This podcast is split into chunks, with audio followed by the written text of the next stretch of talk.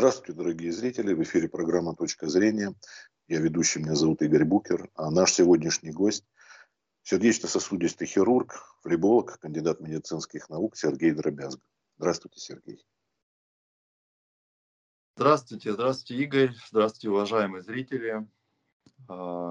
Слушаю вас Сегодня мы хотим поговорить по вашей теме, обсудить вот статью, которая появилась, конечно, в Рунете, но со ссылкой на авторитетный медицинский журнал Circulation Research, и о том, что помимо того, что это респираторное заболевание, которое поражает легкие коронавирусная инфекция, она еще сказывается на сосудах. Это вот как раз вы сердечно-сосудистый хирург. Мы, кстати, с вами говорили на эту тему. Это вообще-то не такая прям новость, но сейчас она набирает обороты, и мы реагируем на запросы людей, которые хотели бы разобраться в этом.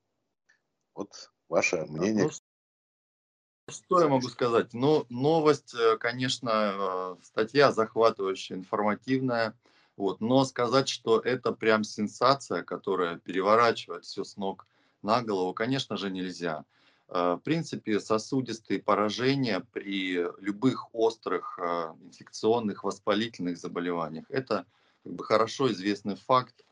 А, это достаточно такой универсальный механизм ответа организма на какую-то инфекцию, особенно протекающую настолько остро, как а, коронавирусная инфекция.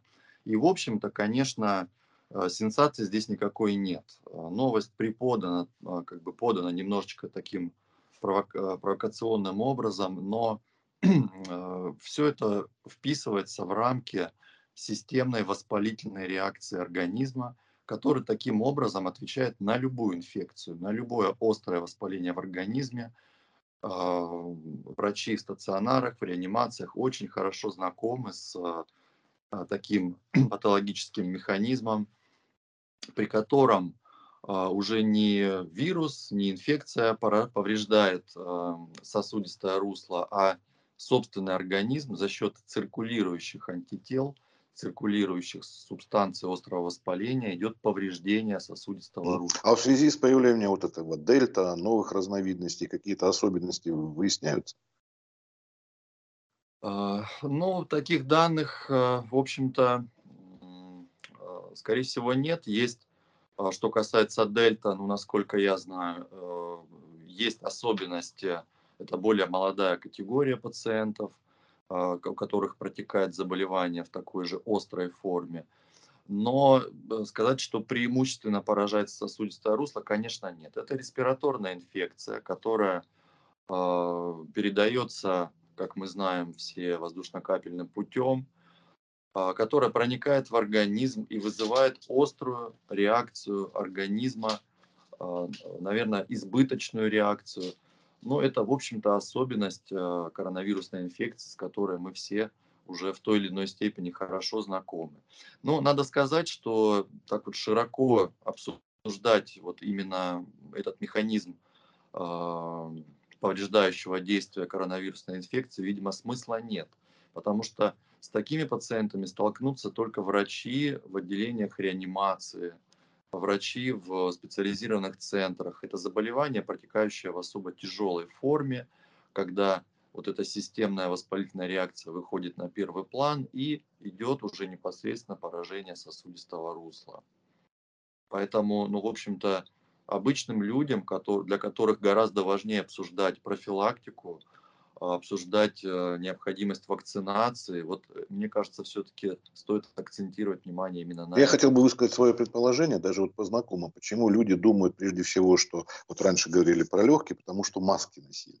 Вот, и носят, э, продолжают без маски и все. И поэтому люди как-то связывают. И когда слышат о том, что то-то, то-то, то-то, я даже вот от знакомых своих слов слышал, вы знаете, говорит, мы, конечно, кашляли, но больше у нас там желудок расстроился. То есть на дизентерию больше похоже. И у человека как-то, вот понимаете, знаете, называется когнитивный диссонанс. Он слышал о том, что легкие, а тут да так что-то покашлял не очень, а вот остальное. Вот и, видимо, и с сосудами опять же возникло, а, видимо, это мое предположение, может быть, это не совсем так, но от чего-то это вот а, обсуждается. Ну, то есть вы хотите сказать, что ничего-то такого совершенно сенсационного нет, э, все это под контролем, а ревакцинация, вакцинация и все прочее э, с отсюда, она как-то способна поберечь Что у вас? Ну, в том числе, если, если ревакцинация вовремя проведенная угу. с соответствующим угу. охватом населения убережет вас от инфекции, от нового заражения, то, конечно же, и ваши сосуды э, останутся в, э, в сохранном виде. Вот. Но я еще такой момент хотел сказать, что особую осторожность следует проявлять пациентам э, с уже с какими-то сопутствующими заболеваниями. Но мы все хорошо об этом знаем, что пациенты с сахарным диабетом, с ожирением, с сердечной недостаточностью, они, конечно же, тяжелее переносят коронавирусную инфекцию. Вот. Ну и, естественно, ну вообще мы при любых вирусных инфекциях, при любых пневмониях риск тромбозов повышен. Угу. Но что касается коронавируса, то здесь уже есть эти данные, а, подсчитаны совершенно четко, что увеличивается риск а, венозных тромбозов, это вот те самые тромбы, о которых, а, которых мы все боимся, о которых так много говорят. Но плюс повыш, повышается риск инфаркта и инсульта. Это уже артериальные тромбозы, то есть закупорка идет артерии сердца, артерий, кровоснабжающих мозг, и мы получаем вот эти осложнения. А, и поэтому в схемы лечения обязательно входят препараты антикоагулянты. То, о чем, а, может быть, на начальных стадиях изучения этой инфекции не так много было известно, вот сейчас это совершенно четко. То есть, если у пациента повышенный риск изначально – то сразу же в эту схему включают препараты антикоагулянты. Но тут же оговорюсь, что это не какие-то витамины, их нельзя принимать самостоятельно.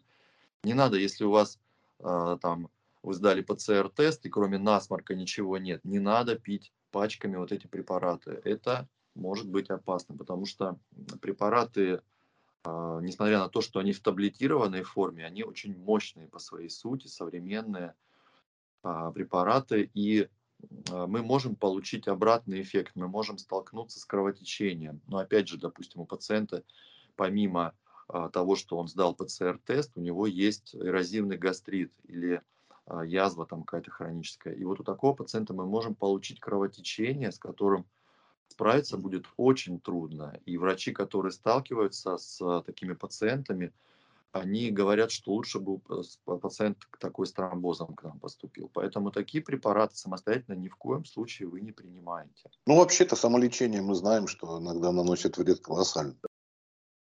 Да, вы знаете, сейчас рекомендации основываются на больших данных. То есть, то есть мы имеем массивы данных, и мы можем оценить пользу и вред, потенциальную пользу и потенциальный риск. И только в том случае, если а, ну, всех пациентов мы делим на категории, есть специальные шкалы. А, пациенты там высокого, среднего, низкого риска, но можно так грубо их разбить. Но на самом деле там уже существуют специально разработанные шкалы. И э, там будет совершенно понятно, кому нужно давать антикоагулянты в лечебных дозировках, кому в профилактических. Ну, а если там девушка 23 лет э, сдала ПЦР-тест положительный и там плохо чувствуют запахи, мы кроме а, пеших прогулок там и, э, так сказать, мы ей больше ничего рекомендовать не будем, понимаете, потому что риск приема препарата будет выше, чем потенциальная польза. Это вот важную очень информацию вы сказали, Сергей да. Владимирович. Я думаю, что донесли ее все-таки до людей, которые нас смотрят и слушают. Спасибо, Спасибо. большое за то, что уделили нам время, объяснили все. Всего вам доброго, не болеть, успехов, здоровья. Всего хорошего. Да, и до новых встреч. Надеюсь, уже. Да. Берегите себя. До свидания. До свидания.